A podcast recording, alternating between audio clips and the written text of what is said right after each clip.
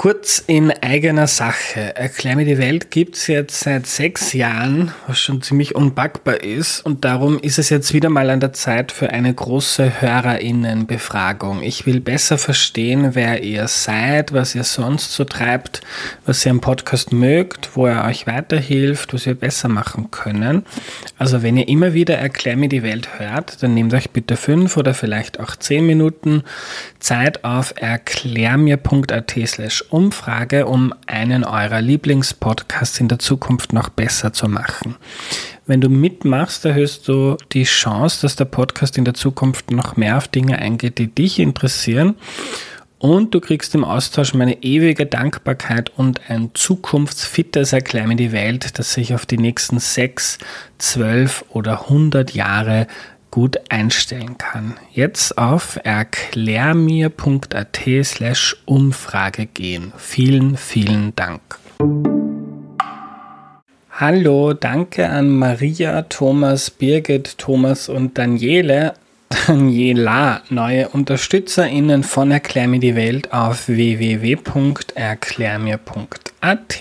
Die heutige Folge wird präsentiert von Ja Natürlich. Ja Natürlich legt als größte Biomarke Österreichs besonderen Wert auf gesunde Böden, Kreislaufwirtschaft, Vielfalt bei der Anpflanzung und verzichtet auf synthetische Kunstdünger und Spritzmittel. Das ist gut für die Vielfalt im Boden mit Regenwürmern, Pilzen und Co. Mehr Infos auf janatürlich.at.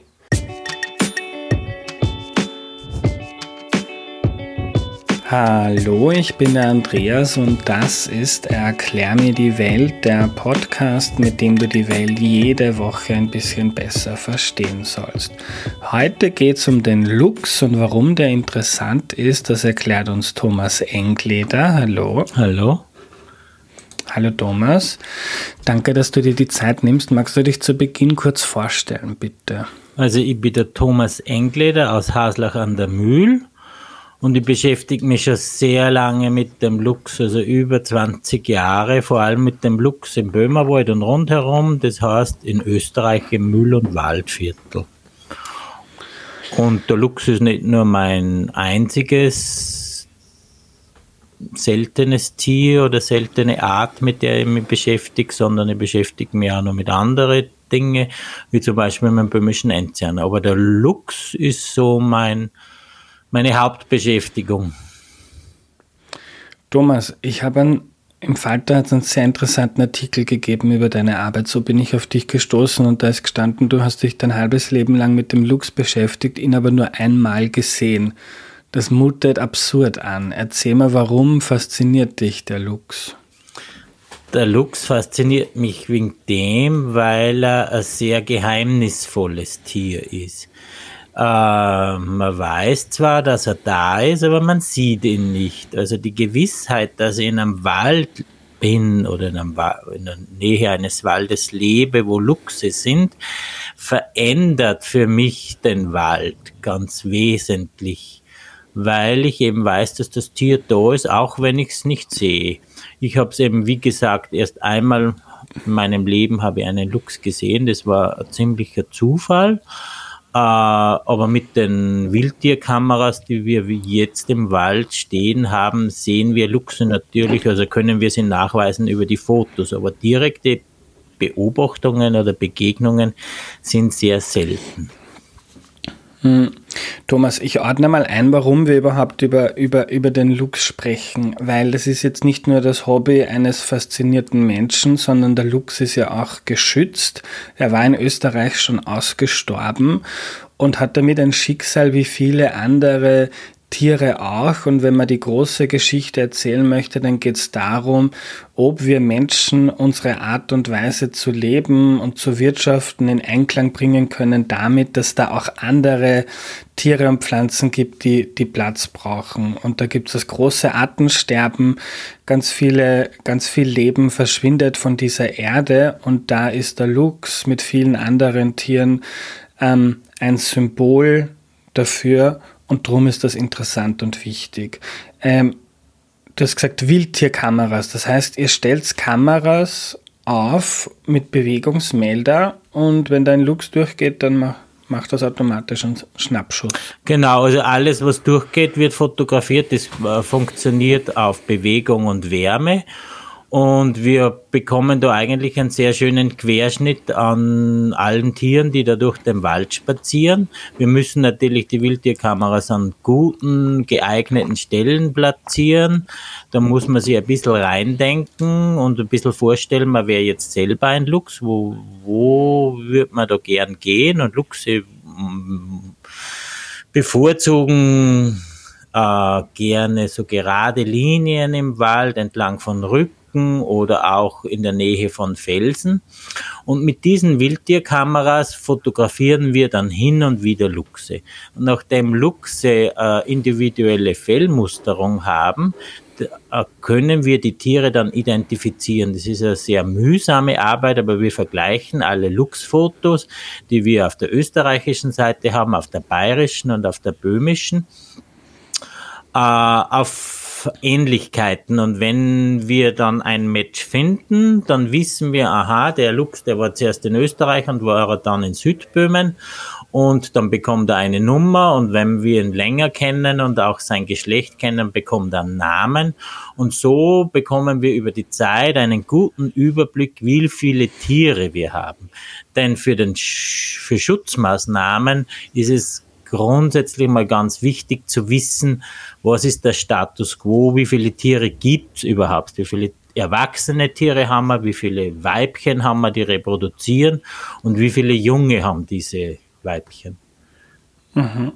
Thomas, gehen wir vielleicht mal einen Schritt zurück. Warum ist der Luchs denn lange Zeit aus Österreich verschwunden gewesen? Naja, der hat das ähnliche Schicksal wie der Bär und der Wolf hat ihn getroffen. Er wurde vom Menschen ausgerottet. Das hat unterschiedliche Gründe gehabt.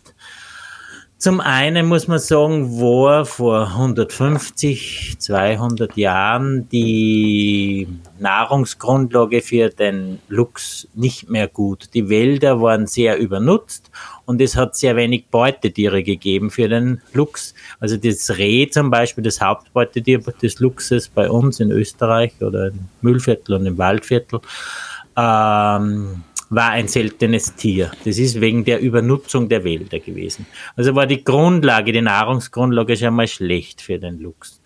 Dann ist hinzugekommen, dass es die Waldweide gab. Die Waldweide, da hat man Tiere, Kühe, Schafe, Ziegen, hat man in den Wald getrieben und dort weiden lassen, die Gras, das Gras abfressen im Wald.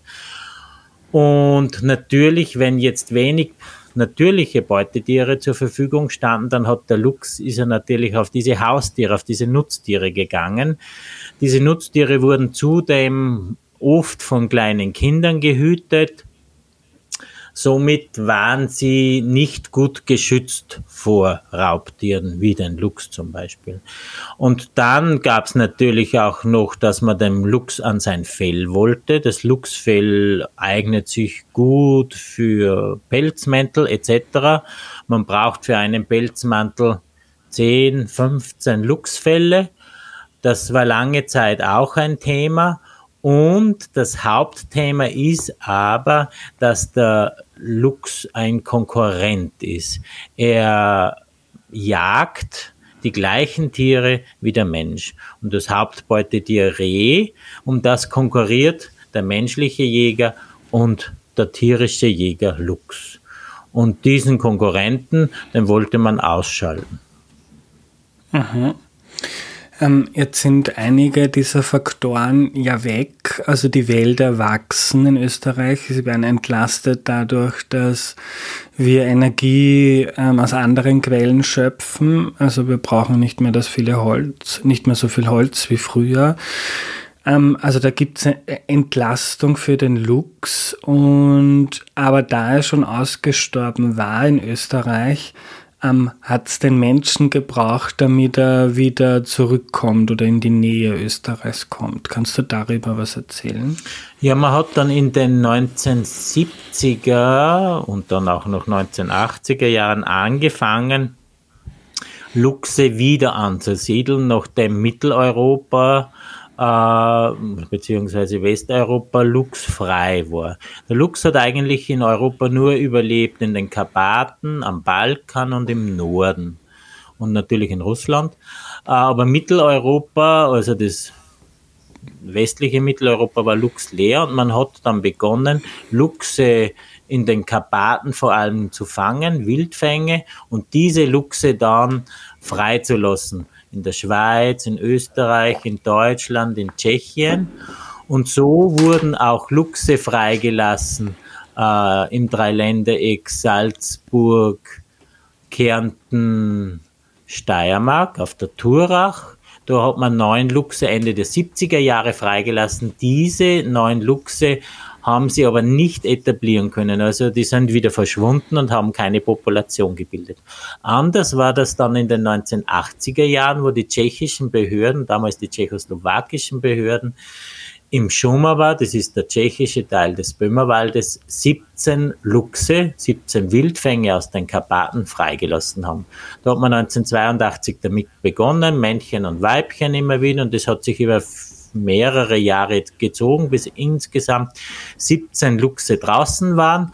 Und diese 17 Luchse sind die Gründungstiere der heutigen böhmisch-bayerisch-österreichischen Luchspopulation.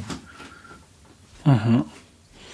Ähm, reicht das so 17, wenn, wenn ich mir jetzt vorstelle, eine Insel mit 17 Menschen, da wird es vielleicht schnell zur Inzucht kommen, der Genpool ist zu wenig divers und, und ja, man ist nicht überlebensfähig als so kleine Gruppe. Ist das bei den Luchsen im Böhmerwald, war das ein Thema? Also 17 Luchse für eine Wiederansiedlung ist schon mal ganz gut. Es ist je mehr Luchse, desto besser, desto größer ist die genetische Basis. Äh, aber 17 Luchse ist schon mal gut. Äh, die Wiederansiedlungen, andere Wiederansiedlungen sind mit weitaus weniger Tiere äh, gemacht worden, zum Beispiel in Slowenien. Aber mhm. es stimmt, mittel- bis langfristig wird es da ein genetisches Problem geben, wenn das nur auf 17 Tiere passiert. Und darum ist es wichtig, dass diese Luchspopulationen untereinander verbunden sind, also untereinander Verbindungen haben, wo sie Tiere auf natürlichem Weg austauschen. Und solange dies nicht gelingt, wird es wahrscheinlich immer wieder mal notwendig sein, einzelne Tiere auszutauschen oder einzelne Tiere äh, einzubringen, die eine neue Genetik reinbringen. Mhm. Und wie, wie könnte das funktionieren bei den Luchsen im Böhmerwald? Wo könnte man da einen Korridor machen, dass da eine Verbindung ja, gibt? Ja, wir wissen eigentlich nicht, ob es Verbindungen gibt oder nicht. Es könnte mhm. Verbindungen geben zu den Karpaten. Wir haben ähm, die Tschechen haben einen Luchs längere Zeit gehabt in der Nähe von Brünn, der von den Karpaten runtergewandert ist. Es ist jetzt nicht mehr so weit zur Böhmerwaldpopulation. Es könnte sein, dass zum Beispiel einzelne Männchen durchkommen. Wir haben jetzt auch eine Verbindung zum Harz, wo auch Luchse äh, freigelassen wurden und wo diese Luchse nach Süden ausstrahlen und bis in die bis zur böhmisch-bayerischen österreichischen Population vordringen. Das sind so einzelne Männchen, die vordringen. Ob das genügt oder ob das mehr wird, wissen wir noch nicht. Wenn es nicht genügt, dann müsste man so machen, dass man einen Luchs oder zwei Luchse aus der böhmisch-bayerisch-österreichischen Population einfängt und die tauscht mit einer anderen Population in, in der Slowakei, in Rumänien oder am Balkan. Mhm. Thomas, jetzt fragen sich vielleicht manche, die zuhören, ob es einen Luchs gibt in Österreich oder im Böhmerwald, ähm, oder nicht, das berührt mein Leben jetzt nicht besonders. Warum sollte einem das nicht egal sein? Das sollte, also mir persönlich ist das nicht egal, weil ich eigentlich nicht in einer Welt leben möchte, wo es nur mehr allerweltsarten gibt. Also ich möchte in keiner Welt leben, wo es nur mehr Springkraut, Krähen und Ratten gibt nichts gegen diese Arten, aber das ist mir einfach zu fad. Äh, mhm. Je artenreicher ein Lebensraum ist, desto höher ist für mich die Lebensqualität und desto lieber lebe ich dort. Und für mich gehört halt der Lux genauso dazu wie das Eichkatzel oder die Margariten auf der Wiese. Es gehören alle dazu. Und wenn wir da so einzelne rausfallen lassen, dann wird es irgendwann Fahrt. Ja. Ähm, wie, wie funk äh, also jetzt wird ja versucht, dem, dem, dem Lux zu helfen. Jetzt werden immer wieder der Tiere ausgesetzt. Gibt es sonst noch politische Maßnahmen oder Naturschutzmaßnahmen, die man treffen kann, damit dem Luchs das Leben und Überleben ähm, einfacher gemacht wird? Naja, das Hauptproblem, das bei uns eigentlich gibt oder das, was in den meisten Luchspopulationen äh, zum Tragen kommt, das ist die Wilderei. Also es werden Luchse illegal getötet. Das ist ein ganz ein wesentlicher Faktor, der notwendig wäre, den irgendwie runterzuschrauben. Dann ist in letzter Zeit gerade auch bei unserer Population im Böhmerwald sehr auffällig, dass viele Tiere äh, überfahren werden, gerade junge, jüngere Tiere mit wenig Erfahrung äh, werden Verkehrsopfer, weil halt viele Straßen und viel äh, Verkehr ist. Und natürlich brauchen Luchse Rückzugsgebiete. Die brauchen ruhige Rückzugsgebiete. Gerade für die Aufzucht von Jungen braucht es sehr ruhige Gebiete. Und da könnte man äh, Wälder, die jetzt nicht unbedingt Nationalparks sind oder andere Schutzgebiete, aufwerten durch kleinere Wildniszellen oder kleinere Bereiche, die in Ruhe gelassen werden.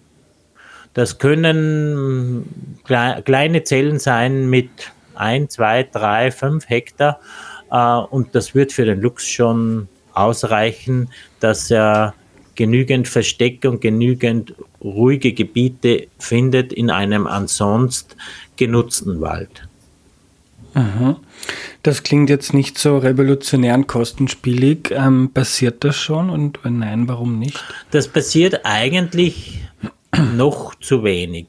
Also wir in der böhmisch-bayerisch-österreichischen Population, wir leben vor allem davon, dass wir zwei große, richtig große, gute Schutzgebiete haben. Das ist der Nationalpark Bayerischer Wald und der Nationalpark Schumauer. Äh, das sind so die Kernlebensräume, wo der Luchs gut geschützt ist, wo er gut reproduziert und wo auch Luchse alt werden. Die ältesten Luchse, die wir haben, äh, sind 14 Jahre. Die haben aber ihr Streifgebiet wirklich in diesen beiden Nationalparks. Von dem, äh, das ist so der, der Kern unserer, unserer Population, der Kernlebensraum.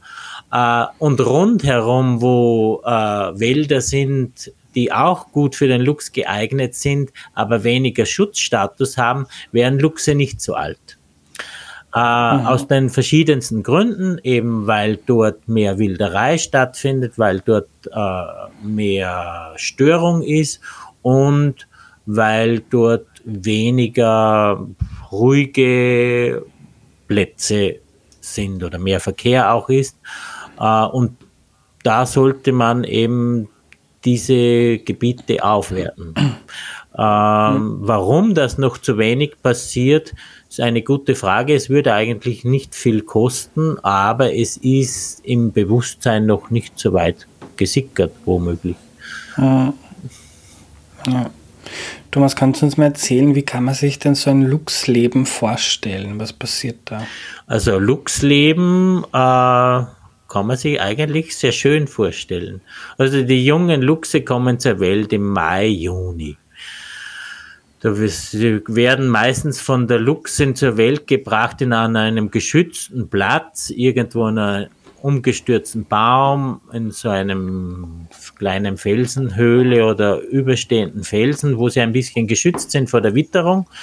Und dort werden sie anfangs gesäugt und je größer das sie werden, äh, desto mobiler werden sie und gehen sie dann nach kurzer Zeit auch zum Riss mit und sie bleiben bei der Mutter und sie lernen von der Mutter eigentlich die ersten zehn Monate alles, was sie brauchen fürs Leben.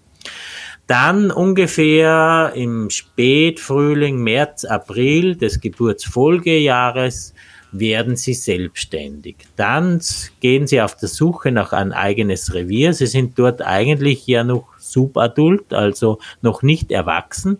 Das ist eine sehr gefährliche Zeit, denn sie können selbst noch nicht gut jagen, sind in einem fremden Gebiet unterwegs, wo sie sich nicht gut auskennen und das ist sehr herausfordernd für junge Luchse. Gleichzeitig ist es auch die Zeit, wo dann Luchse mit einem Jahr, eineinhalb Jahre sehr weit herumkommen. Wir haben dann sehr Weitwanderer, die durchaus mal 100 Kilometer, 130 Kilometer oder mehr zurücklegen. Und irgendwann findet der Luchs dann ein Revier, ein Gebiet, wo er bleibt.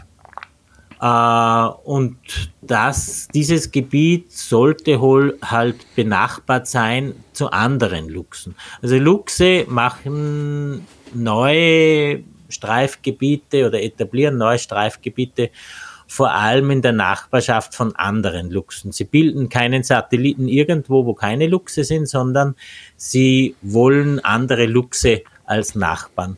Drum wachsen Luchsgebiete sehr langsam nach außen, vor allem wenn innerhalb dieses, dieser Luchspopulation immer wieder Reviere frei werden. Und dann, wenn dann der Luchs sein Revier etabliert hat, je nachdem, ob es ein Männchen oder Weibchen ist, mit einem, mit zwei Jahren oder mit drei Jahren, dann nehmen die Tiere an der Reproduktion teil. Das heißt, es gibt Transzeit im Februar, März wo Luchse, die eigentlich Einzelgänger sind, dann gemeinsam unterwegs sind und die Jungen im Mai und Juni wieder zur Welt kommen und so geht es halt dann die ganze Zeit dahin, solange die Luchse leben. Und was ja auch sehr wichtige Sache ist, Luchse markieren ihr Revier. Das heißt, sie gehen regelmäßig ihre, die Grenzen ihres Reviers ab und markieren die vor allem mit Haaren, damit so andere Luchse wissen, okay, hier bin ich zu Hause und ich bin dein Nachbar. Finde ich irgendwie süß, dass sie sich Nachbarn halten. äh, wie, wie, wie schaut der durchschnittliche Tag im Leben eines erwachsenen Luchses aus? Liegt er dann die meiste Zeit herum? Ist er auf, auf Jagd oder was macht er? Also der Luchs ist vor allem nacht- und dämmerungsaktiv und der hat zwei, zwei Aktivitätshochs und das ist in der Dämmerung am Abend und in der Dämmerung am Morgen. Unterm Tag, also da ist er auf Jagd praktisch und unterm Tag ähm, ist er an einem Ruheplatz, das ist sehr oft ein geschützter, höher gelegener Platz, wo er sich ausrastet für seine Beutezüge in der Nacht, beziehungsweise wo er ausgiebig Fellpflege betreibt. Das ist ja sehr wichtig, dass das Luchsfell sauber ist, damit es schützt vor Regen und Kälte und Nässe äh, ja, also vor allem in der Nacht ist er aktiv und im, am Tag ist er eher in seinem Tageslager. Was auch, weil du sagst, dass, so, dass sie sich so gut tarnen können, aber das trägt dann auch dazu bei, dass es unwahrscheinlich ist, dass man mal einen Luchs begegnet, auch also neben neben der Tatsache, dass es einfach so wenige davon gibt. Genau, zum einen ist die Dichte einfach sehr gering, dass die Wahrscheinlichkeit sehr gering ist, dass man einen trifft zufällig. Auf der anderen Seite vertraut der Luchs einfach auf seine Tarnung das ist auch im Zusammentreffen mit einem Luchs, wenn man jetzt als Schwammerlsucher oder als Bärenpflücker im Wald unterwegs ist, kann es sein, dass man einem Luchs relativ nahe kommt, ohne dass man den Luchs bemerkt. Also der Luchs bemerkt den Menschen, aber der Mensch bemerkt den Luchs meistens nicht, weil er eben so gut getarnt ist. Und diese gute Tarnung, die weiß der Luchs auch, auf die vertraut er auch. Drum äh, ist seine Fluchtdistanz relativ gering, beziehungsweise er lässt Menschen jetzt relativ nah herangekommen und wirkt sehr vertraut, weil er sich denkt, ich bin sowieso so gut getarnt, der sieht mich nicht. Und auch wenn der Mensch dann als Schwammerlsucher oder Bärenpflücker dem Luchs sehr nahe kommt, dann flüchtet der Luchs nicht, sondern er schleicht sich langsam davon und dann ist er wieder nicht sichtbar. Also er ist schon ein sehr guter, getarnter Versteckkünstler im Wald. Ich wusste ehrlich gesagt gar nicht, wie ein Luchs ausschaut. Ich habe ihn dann gegoogelt und ich finde, es schaut fast, also er ist wunderschön, aber er, er macht auch ein bisschen Angst. Also hat mich fast ein bisschen an Leoparden er, erinnert. Ähm, die Frage ist ein paar Mal von HörerInnen gekommen. Was macht man, wenn man einem Luchs ähm, in der freien Wildbahn begegnet?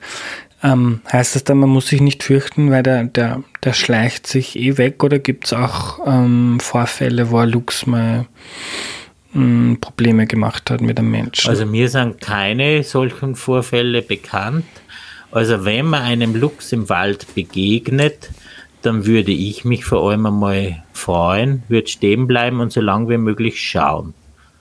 Und wahrscheinlich wird der Luchs das Gleiche machen. Und dann ist die Frage, wer Wer schneller auf, so in die Richtung. Also der Luchs ist grundsätzlich ungefährlich. Ähm, ich wüsste jetzt keine Fälle, wo es zu gefährlichen Situationen gekommen wäre. Das Einzige, was wir in den letzten Jahren immer wieder hatten, das waren verwaiste Jungluchse. Wenn jetzt das Muttertier zu Tode kommt, wie auch immer, und das ist, war, ist meistens im, also die Fälle waren sehr oft im Herbst, also im Oktober, November oder Dezember. Dann sind ja die jungen Luchse noch abhängig eigentlich von der Mutter, also vom, von der Jagd der Mutter und dass sie eine Beute zur Verfügung stellt. Wenn jetzt die Mutter ausfällt, dann ist dieses verwaiste Jungtier auf sich allein gestellt, obwohl es noch nicht so weit ist. Dieses verwaiste Jungtier macht sich dann unter Umständen auf die Suche nach einfacher Beute. Und einfaches Fressen ist meistens zu finden in der Nähe von Häusern. Das heißt, da gibt's Katzenfutter, da gibt's einen äh, Komposthaufen, da gibt's andere Dinge um Häuser. Und so haben wir immer wieder auch Luchse gehabt, verwaiste Jungluchse, die bei Häusern aufgetaucht sind. Die sind über die Terrasse spaziert, die haben im Zwetschgenbaum geschlafen, und solche Begegnungen äh, sind am Anfang vielleicht einmal irritierend, wenn man das nicht einordnen kann. Sie sind nie gefährlich, aber sie sind vielleicht ein bisschen irritierend. Aber diese Tiere sind ganz einfach auf der Suche nach einfacher Nahrung. Hm. Eine Frage von Astrid über WhatsApp gekommen. An welchen Zweck haben die Pinsel auf den Luchsohren? Ja, das ist eine gute Frage, die was eigentlich nicht eindeutig zu beantworten ist, beziehungsweise nicht wirklich erforscht ist. Man nimmt halt an, dass sie irgendwie ein bisschen so wie Antennen äh, wirken und das gute Gehör noch besser machen, beziehungsweise so wie die Tasthaare auch äh, fungieren. Ähm, aber im Endeffekt weiß man es nicht. Sie sind vor allem auch schön. Und ein Alleinstellungsmerkmal, so wie der kurze Schwanz. Thomas, letzte Frage. Bist du, blickst du optimistisch in die Zukunft, wenn es um den Lux geht in Österreich und in der Umgebung? Grundsätzlich schon, sonst würde ich wahrscheinlich diese Arbeit nicht machen. Aber es ist, wenn man so die Österreich-Karte mit der Luchsverbreitung anschaut, dann ist eigentlich eine Besonderheit, wenn man in Österreich in einer Gemeinde lebt, wo Luchse vorkommen. Weil es ja Luchse nur im Norden ein bisschen, ein bisschen im Westen gibt und dann in, der, in den Kalkalten noch ein bisschen und das war's dann. Also der Großteil Österreichs ist ohne Luchse, der weitaus größte Teil Österreichs ist ohne Luchse. Trotzdem glaube ich, dass Luchse in Österreich auch die nächsten 10, 20, 50 oder 100 Jahre gibt, weil ich glaube, dass wir trotzdem nicht diese Arten, diese schönen Arten aussterben lassen und wirkt ja auch so in, an, an, ganz vielen anderen Sphären auch, dass das Thema jetzt irgendwie mehr in das Bewusstsein der Menschen und teilweise auch der Politik rückt. Artenschutz, Biodiversitätsschutz. Ja, das ist natürlich ein, jetzt ein Mainstream-Thema äh, geworden. Das war es ja lange Zeit nicht. Biodiversität hat ja vor zehn Jahren noch niemand buchstabieren können, aber ein sehr wirklich ein schwieriges Wort ist. Aber jetzt ist ja, äh, steht es ja in der Zeitung gleichbedeutend mit dem Klimawandel. Natürlich gibt's immer wieder neue Probleme, die die Menschheit bewegen. Da haben wir ja in den letzten Jahren genug. Äh, trotz trotzdem werden die Biodiversitätskrise und die Klimakrise äh, so groß sein, dass wir nicht umhin kommen, uns mit ihnen ernsthaft zu beschäftigen. Also wir können es nicht länger negieren und da zur Biodiversität gehört der Luchs genauso wie viele andere Arten. Danke für deine Zeit, Thomas, und für deine wertvolle Arbeit. Ja, bitte gern.